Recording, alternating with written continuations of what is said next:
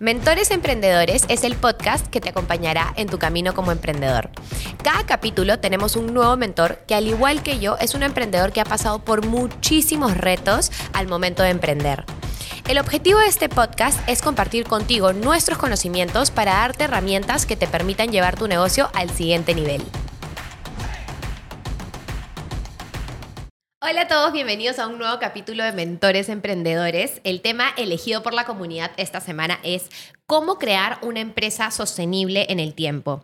Este para mí es un tema muy importante porque ustedes saben, o quizás no saben, pero el 90% de los emprendimientos que inician terminan eh, cerrando antes del primer año y esto es por un montón de, de, factores, ¿no?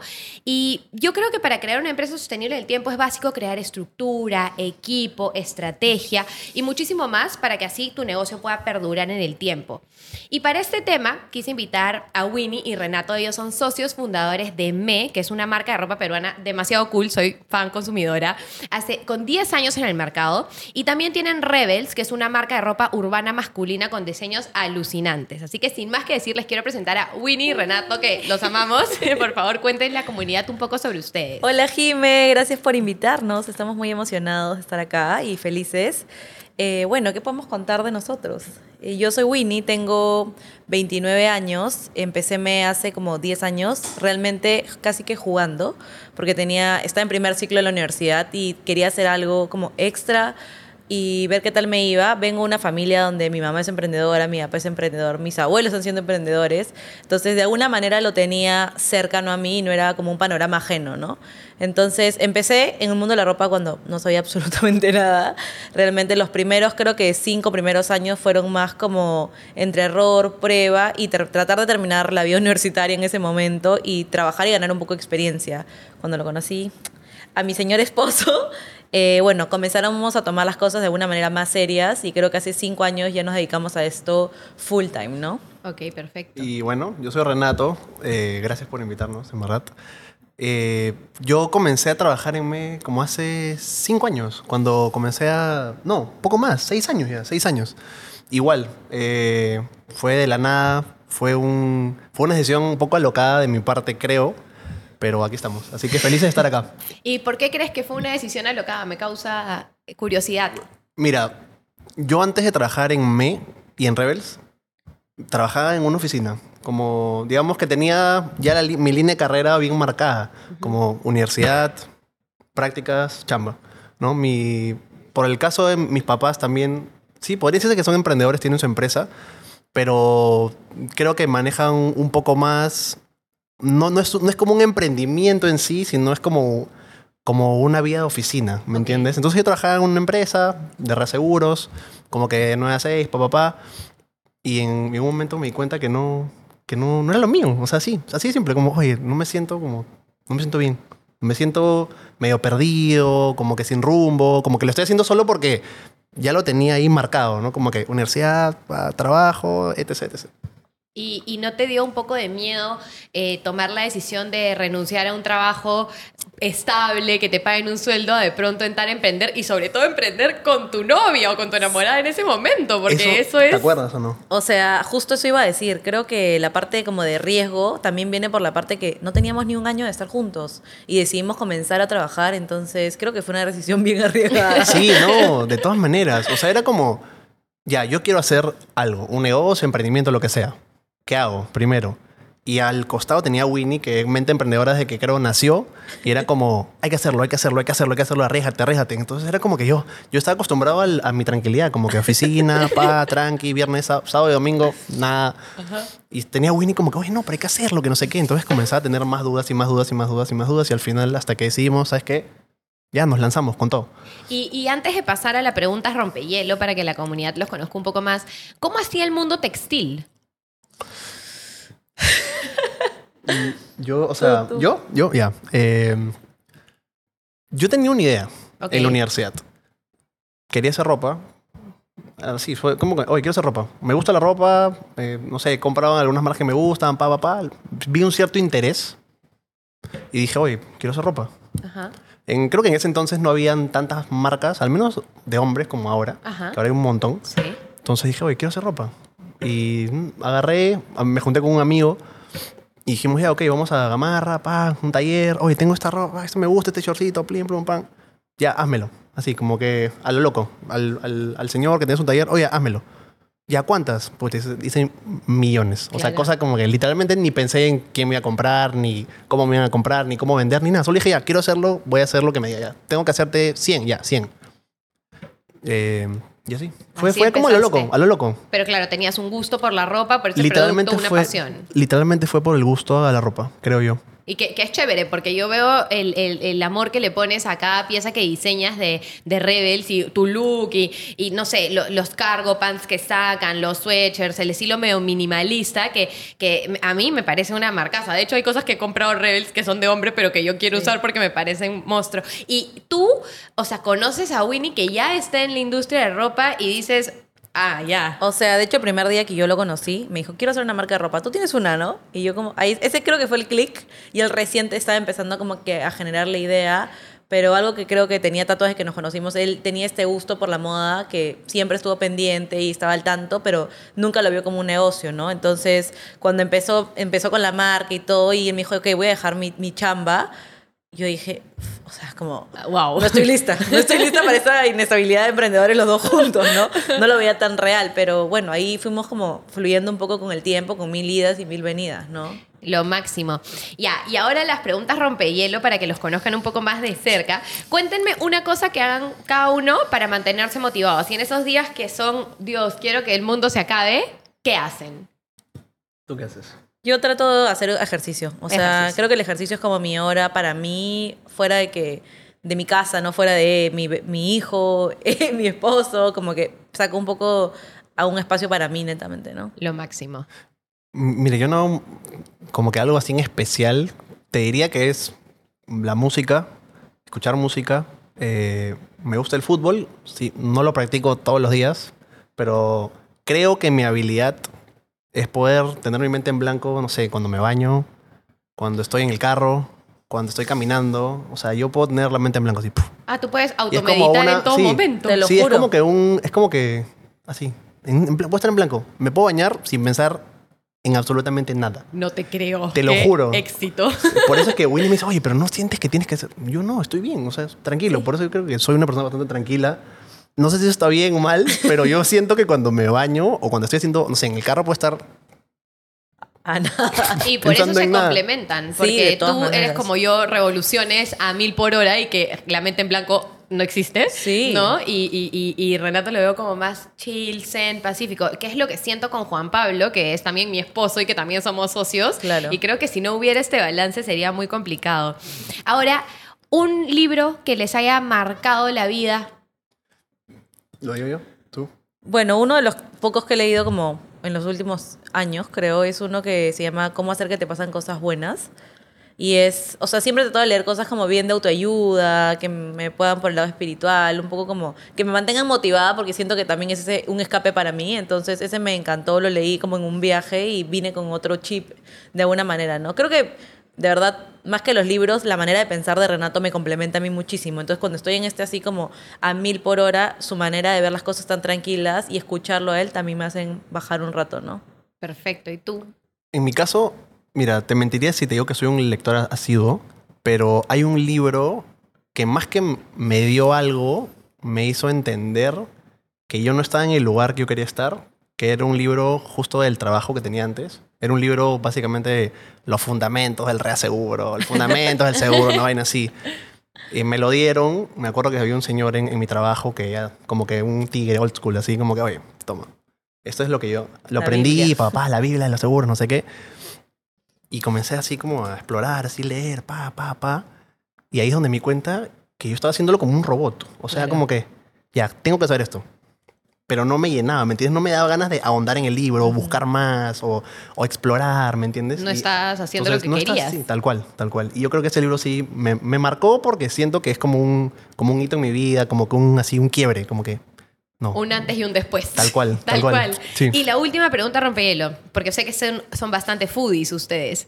Si fuera la última comida de sus vidas, ¿qué elegirían de plato de fondo, postre y bebida? Cronuts, fijo. El cherry. Yo creo que en mi caso, como que comía casera, de todas maneras. Como que algo que me prepara mi mamá, ají de gallina, fijo. Ya. Este, me dijiste que entrada, Fon- no, fondo, Fondo. que es ají de gallina, postre y bebida. ya, ají de gallina, chicha, fijo. de- y creo que de postre, tal vez, creo que torta de chocolate. Una, una buena torta de chocolate, así como para allá, rip. Rip. Denso, denso. ¿Y tú, Winnie? Yo escogería ají gallina también, 100%, de tomar una Coca-Cola cero, heladita, y postre, ah, su crema volteada, Ay, qué rico. de todas maneras. Bueno, y ahora que los conocen ya un poco más, queremos entrar eh, un poco en este tema, ¿no? Porque crear una empresa sostenible en el tiempo, de verdad que a mí, como emprendedora, creando King Cronuts y tratando de hacer de que sea algo eh, que pueda crecer, que, que- que tenga un futuro donde veamos ya no solo una unidad de negocio, sino más marcas o diferentes tiendas, es muy difícil y tienes que ir planeando estructura, tener una visión clara. Entonces, cuéntenme ustedes cuáles son las cosas más importantes y, y- como han empezado también de una manera más empírica, como empezamos todos los emprendedores y de pronto ya se encuentran con esta marca muchísimo más potente y muchísimo más sólida, ¿cómo han hecho para lograr eso? ¿Cuáles son puntos claves para ti? No sé, cuéntame tú, Renato, algunas cosas. Mira, yo creo que ahorita lo que sostiene nuestra empresa es el balance que hemos podido lograr con Winnie. Porque al comienzo, como tú dices, era como que súper empírico, como que ya lo que salga. Eh, pero creo que ahorita al menos hemos podido definir como las tareas de ambos. Eso es lo primero, porque finalmente somos las, como las cabezas, por así decirlo. Hacemos de todo un poco realmente. Pero si yo tuviera que decir lo que, lo que elegiría, el por qué o no sé por qué estamos todavía vigentes, yo creo que, que hemos podido como separar bien eso. ¿Sabes qué? Winnie se encarga de la parte de ventas. Yo me encargo de la parte creativa, de desarrollo de producto. Entonces, poder separar eso nos ayudó a tener también un equipo que entienda lo que necesitamos. Porque antes era como, vamos a hacer, no sé, la colección de invierno, Winnie y Renato. Vamos a hacer las fotos, Winnie y Renato. Vamos a ver el plan de marketing, Winnie y Renato. Entonces, yo creo que eso es, eso es, eso es uno. No sé si tú quieres decir lo siguiente. Sí, creo que esa ha sido una como de las fórmulas que hemos ido aplicando para que hayan buenos resultados.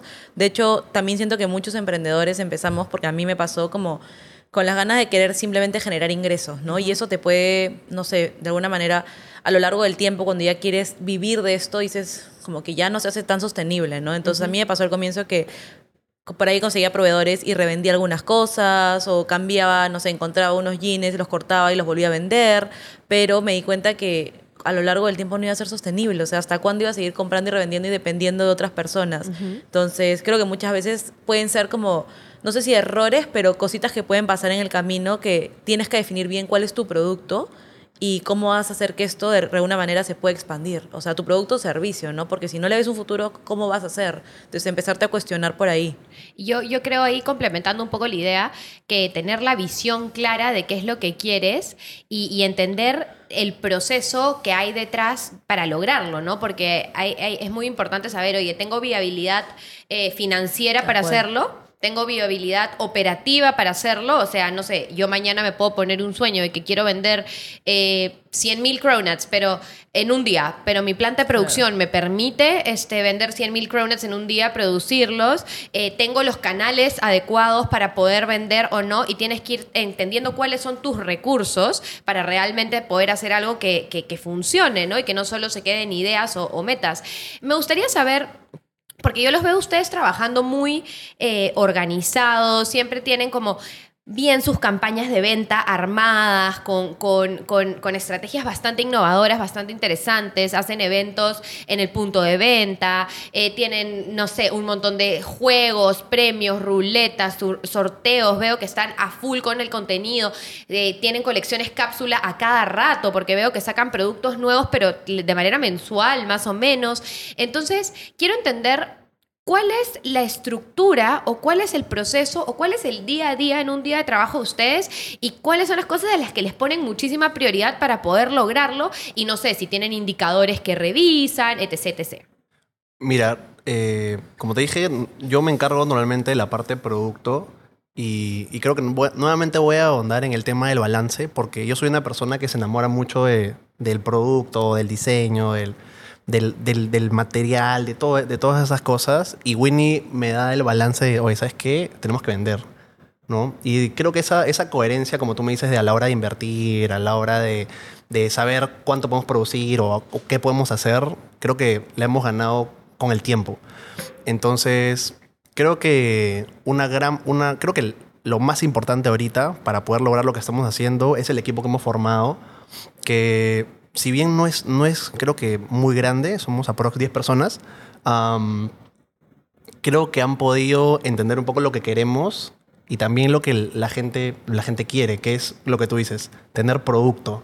Y creo que eso es una de las variables más importantes y creo que más retadoras para nosotros, que es tener producto mensual o cada, cada tres semanas. eh, y obviamente complementándolo con, que, con lo que Winnie siempre ha querido, ¿no? Que es que la marca sea algo que tanto Make y Rebels sean cosas o sean productos que nosotros realmente usaríamos. Y eso también nos ha costado un montón de tiempo.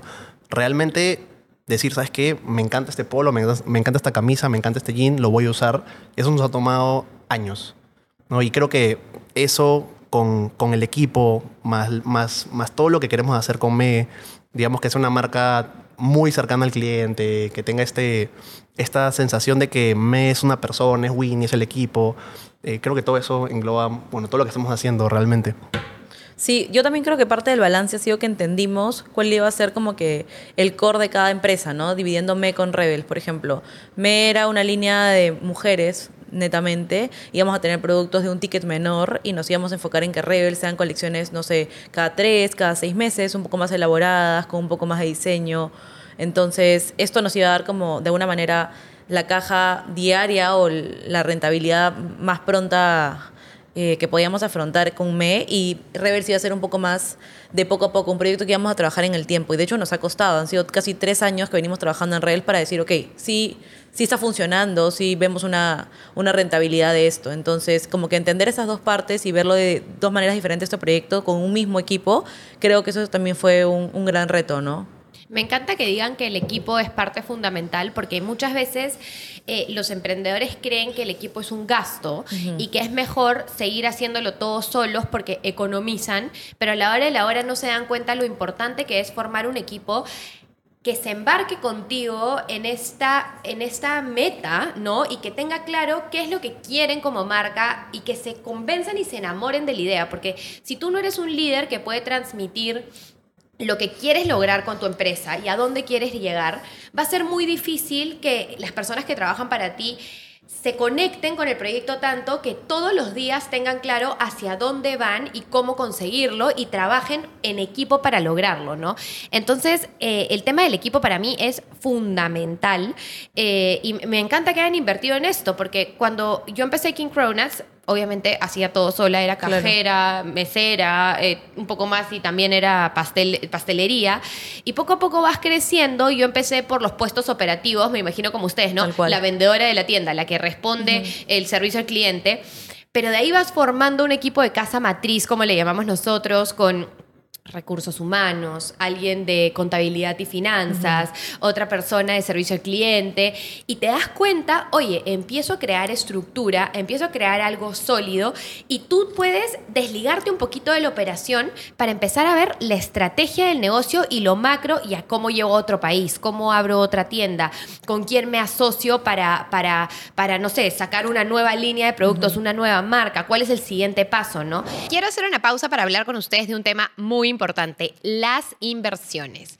¿Quieres empezar a invertir pero no tienes idea por dónde empezar? Te presento Tiva, una plataforma que te permite invertir bajo tus propias reglas, pero brindándote asesoría para que sea una inversión inteligente, simple y segura. Lo mejor de Tiva es que no necesitas mucho dinero para empezar. Según el tipo de fondo en el que inviertas, hay un monto mínimo para hacerlo. Incluso hay algunos fondos con los que puedes iniciar con 5 dólares o 20 soles.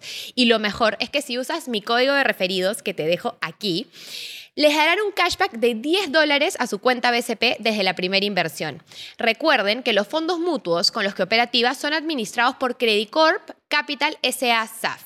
Vayan y conozcan la app y empiecen a invertir. Y, quisiera saber como pregunta, ¿cómo ustedes detectaron los puestos claves que era como, oye, ¿sabes qué? En este tipo de perfil tenemos que invertir y cómo dan este salto, porque al principio las ventas no alcanzan para cubrir el sueldo de, muchas personas y tampoco te digo que vas a contratar a 20, pero cómo empiezas con cuatro ya cuesta también, ¿no? Sí, justo te iba a comentar, Jimé, cómo fue nuestro equipo, cómo empezamos a, invertir. De hecho, siempre le hemos dado... Eh, de una manera más importancia o, o primordialmente a, la gente que, que, está con nosotros ya tiempo, ¿no? O sea, siempre pensé que quería que la gente se quede en la empresa porque hay mucha rotación en, todos los puestos. Entonces dijimos, ok, vamos a hacer que las personas que trabajen en ME realmente se sientan felices de levantarse y tener que ir a trabajar.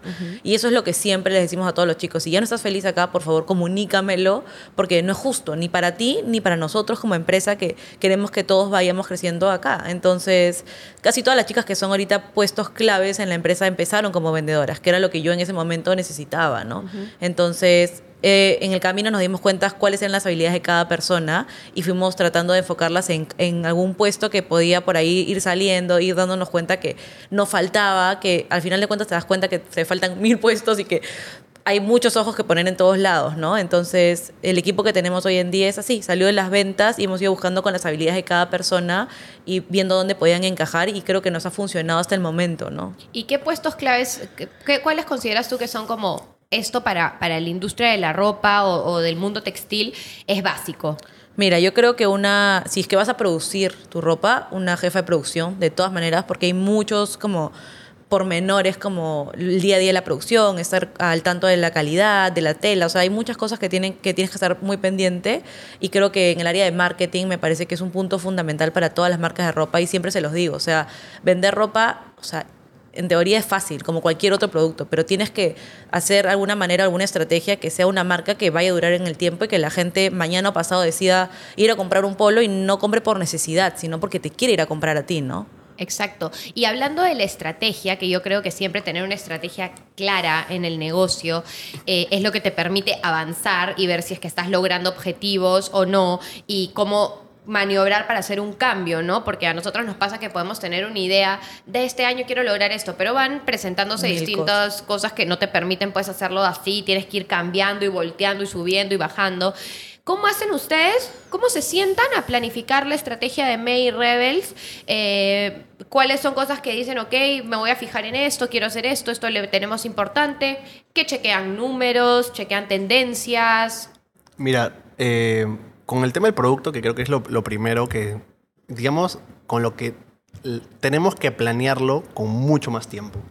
¿no? Estamos hablando que la planificación tiene que ser al menos un año antes, eso es lo ideal no te voy a mentir, hay veces que nos, nos queda corto el tiempo y no lo hacemos un año antes, lo hacemos a los seis meses y estamos como locos, pero hablando del producto, creo que lo más complicado es ver el justo lo que tú dices del tema de las tendencias, el tema de lo que, lo que las personas quieren ver en tu marca. Porque a veces uno dice, ya, con esto la voy a romper y finalmente las ventas no son lo que tú esperabas. Eh, y por eso es que dividimos, eh, digamos, la parte producto en dos, podríamos decirlo así, para mí que básicamente es una parte que es tendencia full, como que hacer el forecast de tendencias y el cool hunting y todo eso. Eh, y también una línea como, como básica, una línea que esté siempre vigente, por así decirlo, en, en la tienda, que nos permita tener esa rotación, ese flujo de, de, dinero también, ¿no? Que en el caso de ME son el denim, son los básicos. Los tops, los que tops, que todo todos los colores. Tal cual. Entonces, eso, eso, eso es por, por en, digamos, el primer paso. Eh, creo que de ahí es mucho la habilidad de nosotros como equipo de poder diseñar, de poder interpretar lo que, lo que quiere Winnie, lo que quiere Renato, lo que quiere la diseñadora. Eh, creo que es un mix de toda esa, todas esas mentes, ideas y, y, toda la parte creativa que finalmente dicen, ok, ya vamos a hacer esto. Obviamente, eso es, creo que lo más difícil porque tú no puedes salirte tampoco de los parámetros de la marca, ¿no? Eh, a veces uno quiere volar, como que hay que hacer esto y lo otro, pero ahí vemos presupuestos, vemos eh, realmente la viabilidad del producto, si realmente la gente lo va a entender o si realmente la gente le, va a dar el, valor. Y creo que ahí entra la parte, la parte Winnie, que es por qué la gente compraría este producto. Ok, perfecto. Y, me parece bien interesante. ¿Tienen un área o una persona encargada de estar viendo tendencias constantemente y entender qué pasa con el mundo de la moda día a día. Sí, tal cual. O sea, creo que por muchos años tratamos de hacerlo nosotros, pero como tú mismo me lo dices, ¿no? Hay muchas cosas que uno tiene que ver de manera exterior y ponerse a pensar cómo vamos a seguir como haciendo que esto vaya creciendo. Entonces decidimos invertir y contratar una diseñadora que fue un puesto relativamente nuevo, hace como un año, me parece un año, dos años. Sí. Dos años. De hecho, el equipo es bien joven, como dice Winnie. Entonces, creo que estos puestos claves se han ido, han ido apareciendo con el tiempo en base a la necesidad de nosotros como, como empresa. Porque antes era, como dice Winnie, ¿sabes qué? Vendedores y nosotros. Y de ahí tres vendedores, cuatro vendedores. De ahí el área de diseño gráfico. De ahí nos dimos cuenta que necesitábamos a alguien que pueda ver el producto 24/7. Porque a nosotros no nos daba la vida para hacerlo y necesitas estar 24/7 viendo producto, tendencias, etc. Entonces tenemos una persona que es una diseñadora de modas que se encarga de eso. De ahí dijimos, oye, nosotros hacemos la producción, sí. Pero eso quita también demasiado tiempo, jefe de producción. De ahí, oye, ¿sabes qué? La- los chicos de, de la parte de operaciones necesitan un poco de soporte en la parte administrativa. Ok, administrador. Y así poco poco, a poco hemos ido armando nuestro equipo. Yo siento que igual nos faltan más piezas en el rompecabezas para poder tener la operación así 100% como, yo, como nosotros quisiéramos. Pero ha sido con, con el tiempo. Ha sido con el tiempo. Me parece, me parece súper, súper, súper interesante. Y quiero hacer una pregunta que creo que a todos los emprendedores nos pasa, a mí también me pasa, me ha pasado un montón de veces con King Cronuts. Se han encontrado en algún momento en el que, oye, las ventas no son lo que ustedes pensaban y cómo hago para revertir esta situación o la cantidad de mensajes que a mí me mandan diciendo, Jime, empecé, vendí, vendí, vendí, pero de pronto me estanqué y ya no sé qué más hacer. Entonces, yo los veo a ustedes en constante eh, comunicación de su marca y en constantes cosas nuevas que yo creo que para un emprendimiento o cualquier marca la innovación es clave no solo en productos sino en contenido, en experiencia, en todo. ¿Qué han hecho cuando se han encontrado en esta situación en la que qué hago para sacar el negocio a flote porque necesitamos dinero para, para, para vivir, ¿no? Sí, de hecho creo que se me vienen dos cosas a la cabeza. No sé si tú también estás- has estado pensando un poco en esto, pero me pasó que la ropa tiene como un círculo de, inversión que uno tiene que de alguna manera pensar que va a sacar, eh, dar un adelanto por esto y tienes que esperar 30, 45 días a que termine la producción para que te den la ropa, tienes que cancelar el 100% y recién tú empiezas a vender. Y cuando estás empezando a vender, tienes que volver a invertir en la siguiente colección para que puedas llegar a tiempo. Entonces eso es un poco, de alguna manera, bien ahogante porque estás como en constante, así que, ¿qué- ¿y qué más? ¿De dónde saco? ¿De dónde saco para invertir? Porque si no vendo, no hay. Entonces nos pasó que diciembre es la campaña navideña y tienes que prepararte con la colección más grande de todo el año y en noviembre haces toda esta inversión bien potente. Entonces llegamos a noviembre con una colección que esperábamos que sea increíble en diciembre, pero estábamos a cero en la empresa. Entonces dijimos, hemos invertido todo, pero tenemos una planilla de gente y ¿qué vamos a hacer con todo? Entonces nos miramos y dijimos, ok, o, o sea, realmente estábamos como que en el momento más difícil que hemos pasado durante todos estos años. Y bueno, ahí la única solución era ver, ok, ¿qué herramientas tenemos para vender el stock que tenemos ahorita y poder generar un poco de liquidez para subsistir hasta que llegue esta colección que ya hemos invertido? ¿O qué otra, qué otra cosa hacemos? ¿no? Pero eso creo que es uno de los momentos más claves para nosotros. ¿Y, y qué hiciste? En ese momento tomamos la decisión, dijimos, ok, tenemos un inventario de tanto, tenemos que sacrificar de repente un poco de margen, pero tenemos que generar esta rotación ya. O sea, no podemos quedarnos en cero. Claro, tengo que volver el inventario líquido, Tal dinero. cual. Entonces dijimos, ahorita necesitamos tener la plata acá. Entonces comenzamos a hacer de alguna manera ofertas.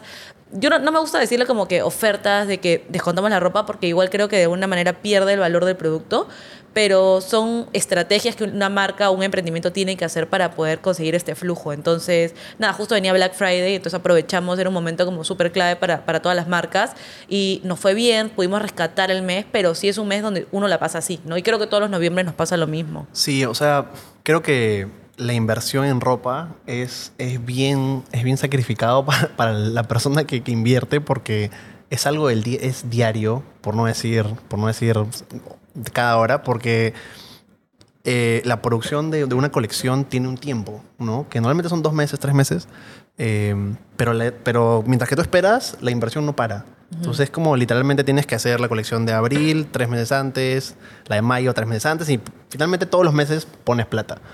Eh, hay meses donde se siente el bajón, ¿no? Porque no son meses clave, como no sé, no- noviembre, diciembre es increíble, pero si tú estás en, no sé, enero, por ahí, a veces marzo, entonces como que se siente, se siente el golpe.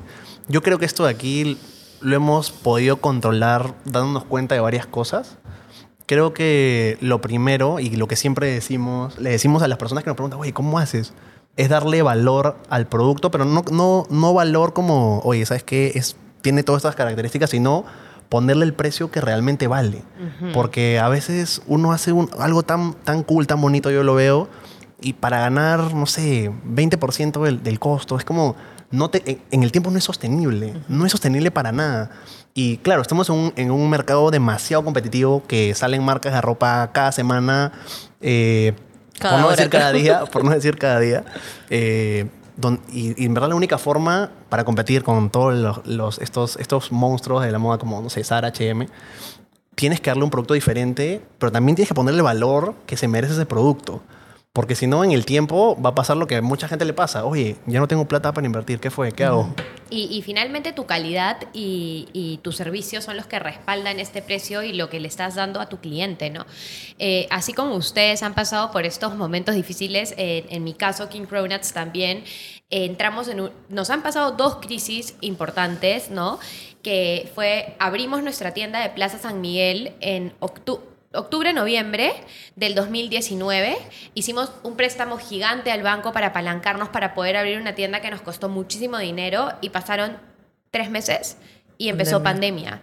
Y Miércoles. no es que te dicen ya no te cobro el alquiler, no, o sea, y tú te quedas con equipos, con préstamos de banco, con todo, con un alquiler millonario y dices, ¿cómo subsisto esta, cómo, cómo salgo adelante? Ese fue un momento bien importante para nosotros.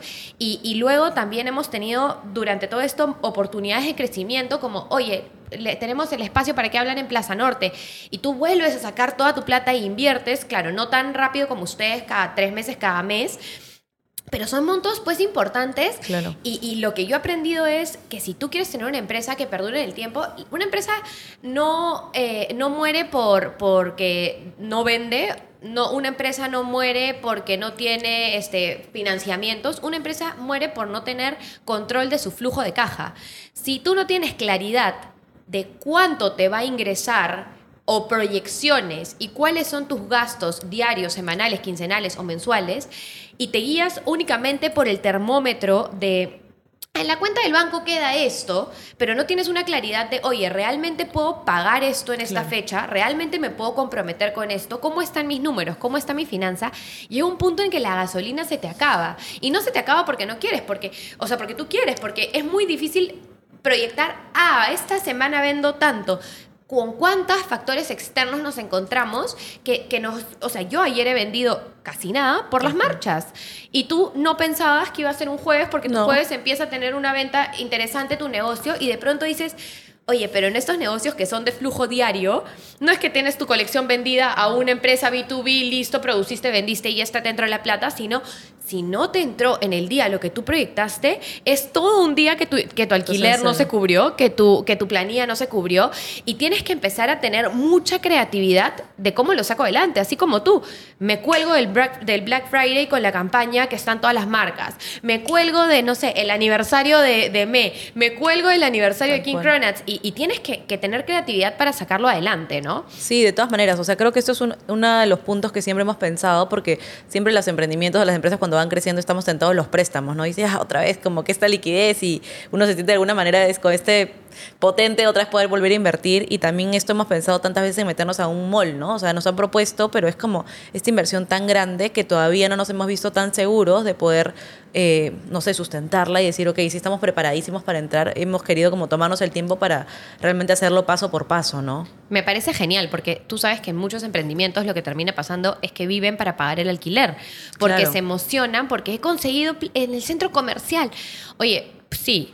Pero un centro comercial tiene una curva de maduración que, bueno, nosotros nos agarró con tres meses la pandemia, pero recién en Me el año muero. 3 estamos vendiendo lo que habíamos proyectado que nos daría la ganancia que queremos. Entonces, si realmente no tienes la espalda financiera para aguantar eso, o sea, tienes que tomar decisiones inteligentes y yo creo que un, un- un- un socio mío que es director de la empresa dijo eh, que, que lo mejor era tomar buenas decisiones. O sea, los buenos negocios toman buenas decisiones y para eso tú tienes que tener clara tu data, tus números, eh, cómo, cómo está el negocio, tus proyecciones, si realmente se van a cumplir o no, porque si no tomas buenas decisiones y te alocas y tomas decisiones con el corazón, que yo era así, yo siempre tomaba decisiones con la emoción y no con la razón, porque es mi bebé, es mi emprendimiento, por supuesto que a la gente le va a gustar, eso es im- importantísimo para ser sostenible pues. en el tiempo. Sí, justo eso, eso te iba a decir, porque creo que todos los emprendedores empezamos y es como muy emocional, ¿no? O sea, si nos va increíble, queremos hacer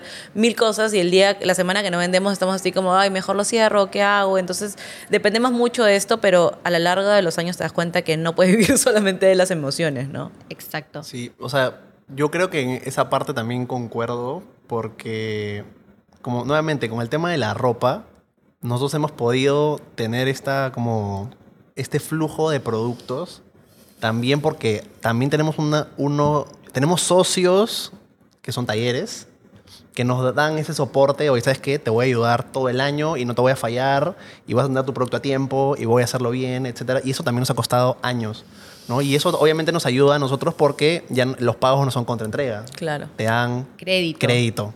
Te dan, no sé, 60 días, 30 días, lo que sea, pero ya es como un alivio para ti, que antes no teníamos. Y antes sí era, era horrible y por eso mismo nos pasó esto de noviembre que llegamos, oye, ¿qué fue? No tenemos plata, ¿qué hacemos? Claro. Entonces, to- o sea, como tú dices, eso- esa, esa toma de decisiones creo que también es parte del crecimiento del negocio porque al comienzo, aún, aún si yo hubiera querido, no hubiéramos podido hacerlo porque no nos conocían, no había confianza, eh, hacíamos muy poquito, no, no éramos negocio para los talleres, por Claro. ejemplo. Entonces, eso, eso también... Mira, qué interesante lo, lo que me dices porque una de las eh, bases o de las cosas más importantes para crear una empresa sostenible en el tiempo es la relación que tienes con tus proveedores también, porque hemos hablado mucho del equipo básico, crear equipo, crear a gente a la que tú le sepas enseñar, delegar, explicar, ¿no? Porque al final el performance de tu equipo depende del líder, porque no la culpa no tiene el equipo. Entonces, pilar uno, equipo.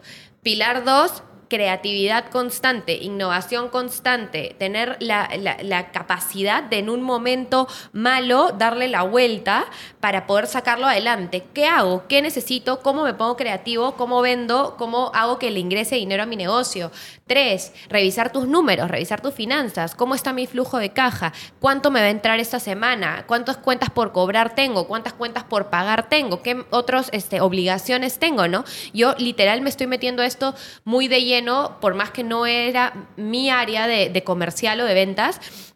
Pero haciendo un formato básico en Excel, con, de lunes a domingo, yo sé que las ventas de Visa hechas de viernes a esto entran el lunes.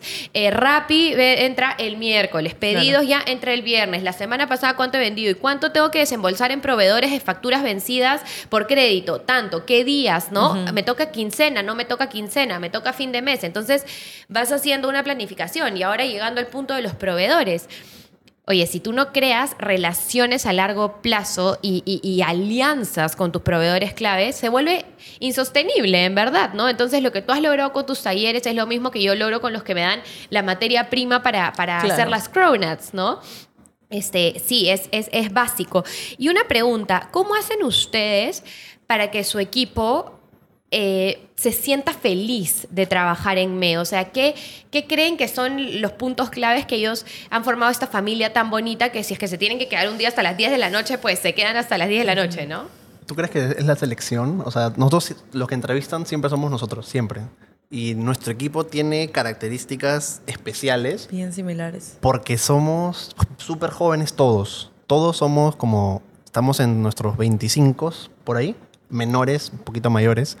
Eh, entonces, nosotros sabemos que hay perfiles de personas profesionales que no van, no van a cohesionar con el equipo. No, aunque parezca extraño. Eh, a veces va gente como muy preparada que a mí me encantaría tener, pero yo digo, pucha, yo sé que en el equipo no va a tener esa, esa simpatía, esa conexión, que finalmente va a ser que diga, oye, es que no puedo, este, no puedo trabajar acá, son así, son así, pasa esto, pasa lo otro. Nos ha pasado y por eso, por eso te lo digo. Eh, entonces, ¿qué, qué hacemos para que estén motivados? Yo creo que muchas cosas. Yo creo que lo primero es que estar siempre al tanto de cómo se sienten ellos, porque, como yo les digo siempre, para mí no son robots, no son operarios, son personas. Entonces, nosotros somos bien flexibles en todo sentido, en la parte emocional, en la parte humana, y creo que eso hace que la gente esté tranquila, porque sabe que cuando, si tiene algún problema, me va a poder decir, oh, Renato, pasa esto. ¿Tú crees que sí, obvio, sí puedes hacerlo?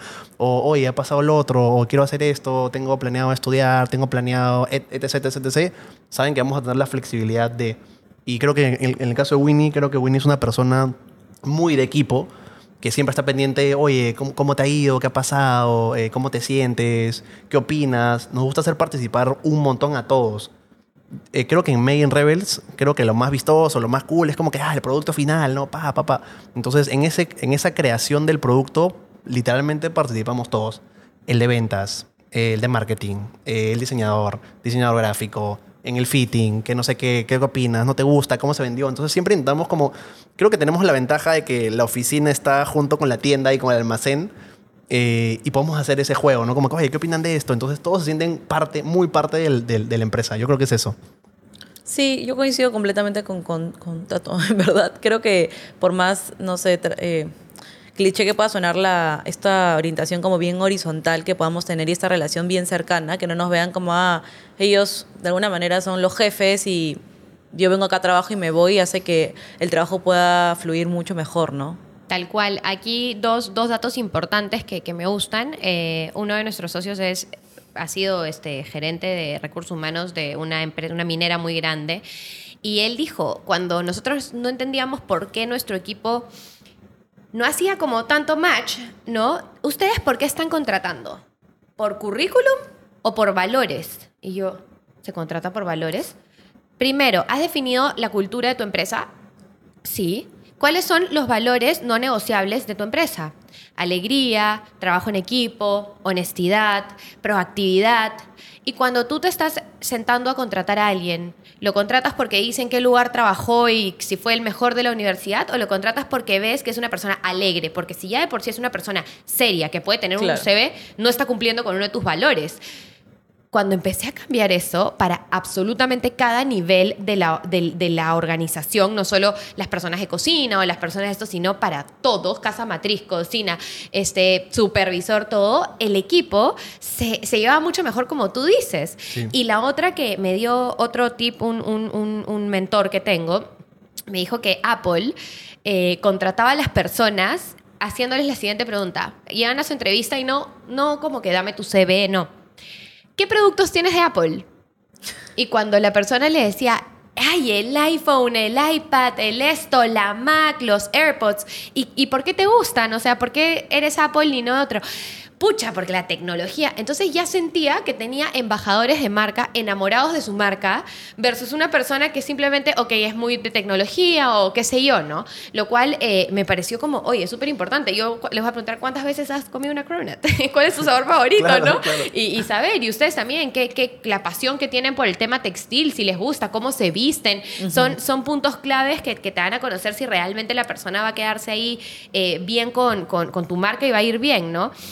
Y, así como para ya ir cerrando, quiero saber, no sé si tienes algunos puntos claves de, de- ustedes hacen manuales, cómo hacen para estandarizar eh, las tareas, las funciones, o, o- o muchas veces me pregunto, ¿cómo haríamos para que si nosotros mañana morimos, Dios no quiera, toquemos madera, la empresa pueda continuar en el tiempo, ¿no? O sea, ¿tienen algún tipo de puntos de control que hacen que esto suceda?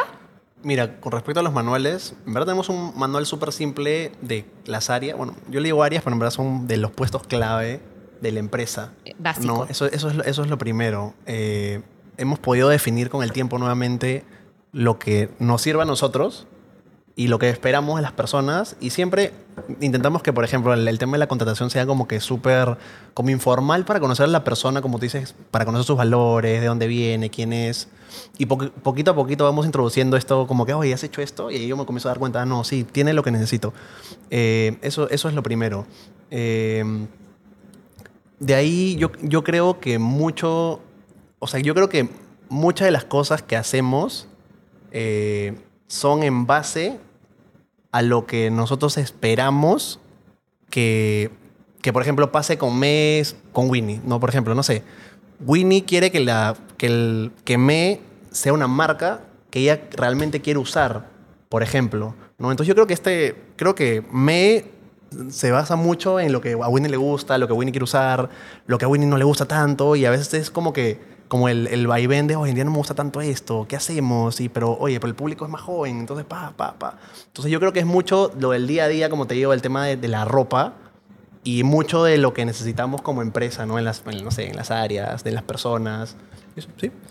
Yo hoy en día creo que más que un manual que podamos tener como físicamente, si nos pasa algo, eh, siento que las personas que tenemos en el equipo están realmente capacitadas y tienen tan el chip de la empresa que podrían continuarlo completamente. Es más, nosotros estuvimos como seis meses fuera del país y yo no sabía si o sea, iba a llegar y, qué iba a pasar con Messi, en verdad iban a seguir siendo, íbamos a seguir estando vigentes, o sea, no tenía idea, ¿no? Tenía muchas expectativas, pero realmente en, el acto y en el día a día es cuando uno ve los resultados y pasaron seis meses, llegamos y, y todo estaba bien, o sea, tipo la, la, proyección de ventas se había cumplido, la campaña se había pasado, o sea, dije, ok, realmente tenemos gente que, que sí es un líder dentro de la empresa, ¿no? Qué importante la capacitación en nuestros equipos y realmente eh, nosotros somos los, los responsables de esto, ¿no? Porque yo he escuchado un montón de veces, tú eres empresario si puedes salir del negocio y que el negocio siga funcionando. Si el negocio te necesita a ti metido ahí todo el día, que obviamente queremos estar porque nos gusta estar, pero si por A, B, Z o X tú no puedes estar y tu negocio muere por eso, eres un autoempleado, no, eres, un, no eres un empresario, ¿no? Y creo que ese es un chip que las personas tienen que meterse a la cabeza de entender cómo cada acción que hagan día a día realmente está empoderando a su, a, su, equipo, le está enseñando algo, le está explicando, los está haciendo ser parte de. A mí me ha encantado lo que tú dices, oye, creo que todos son tan parte de todo que si mañana la persona de diseño tendría que participar en, no sé, algo de ventas, lo, vas a ver porque está ahí metido, ¿no? Entonces, cómo vamos formando equipo, formando personas de confianza, delegando y enseñando para que lo que nosotros queremos materializar se cumpla estando ahí nosotros o no, ¿no?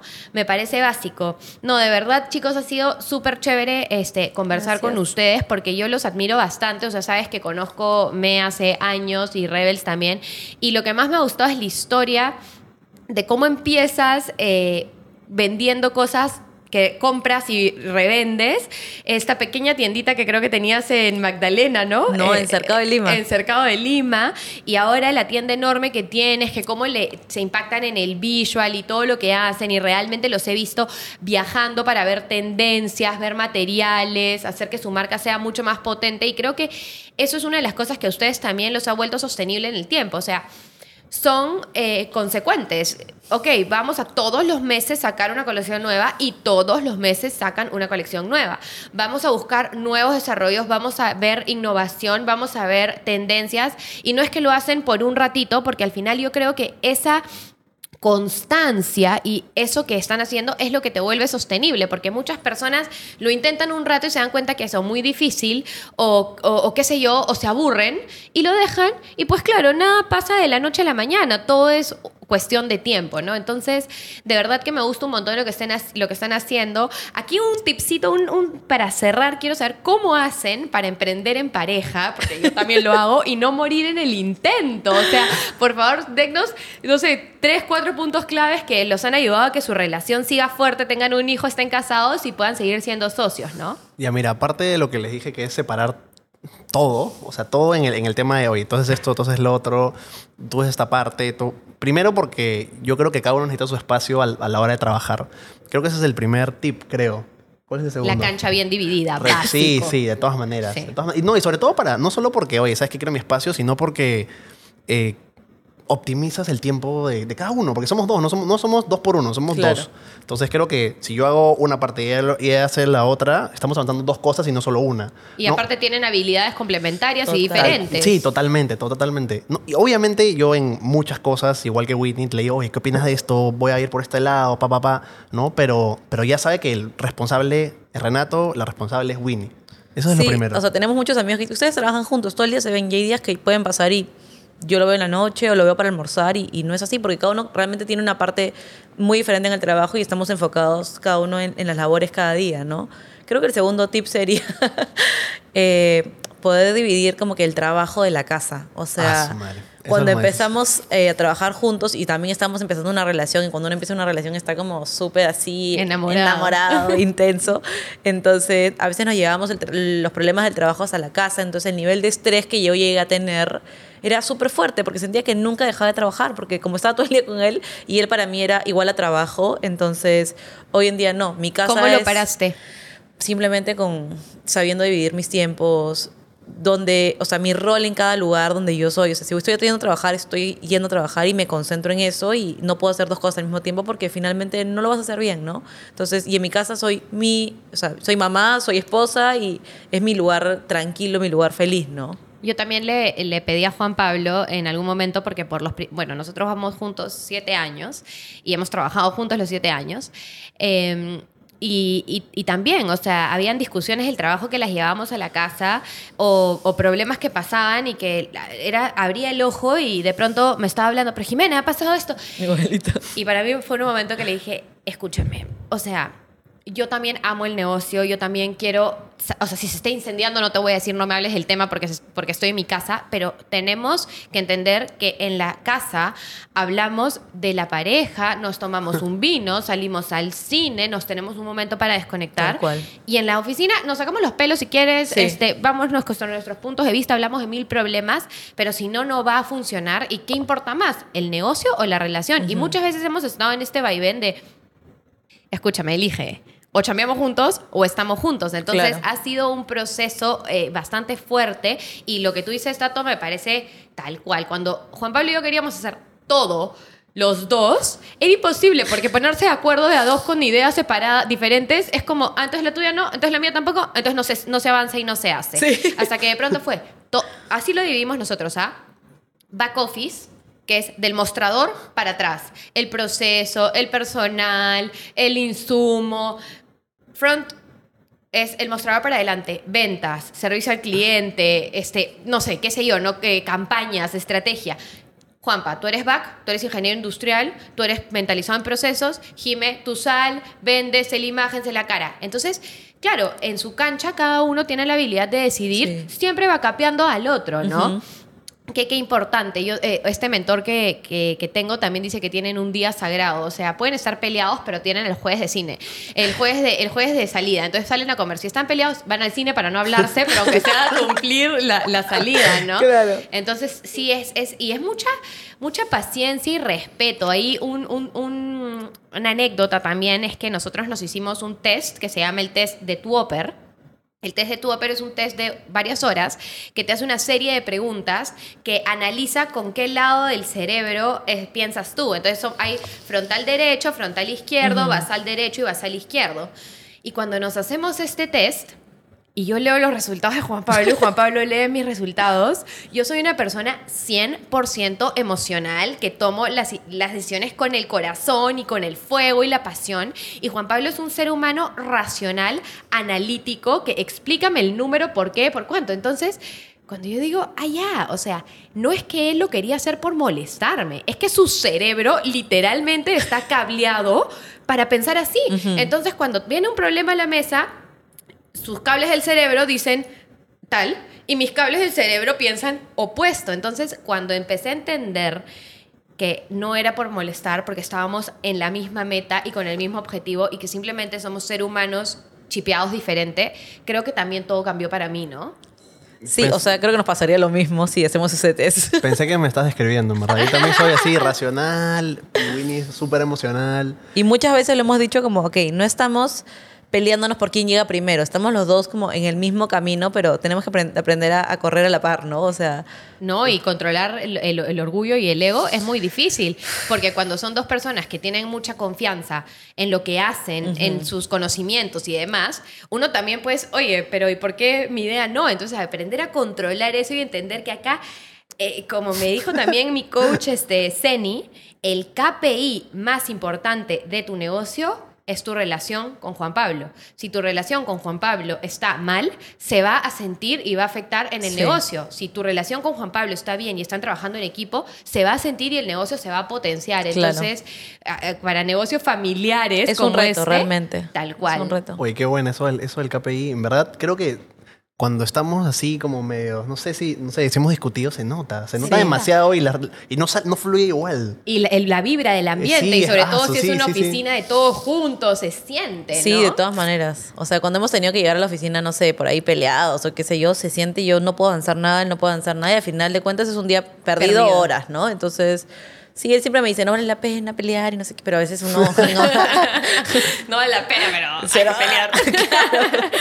Bueno, ha sido increíble compartir este momento con ustedes, de verdad. Muchísimas gracias por haber eh, sido partícipes del podcast, de este proyecto nuevo que, que tanto me apasiona y me encanta Gracias. verlos creciendo tanto. Y nada, para que se puedan despedir de la comunidad, decirles dónde los pueden seguir, buscar.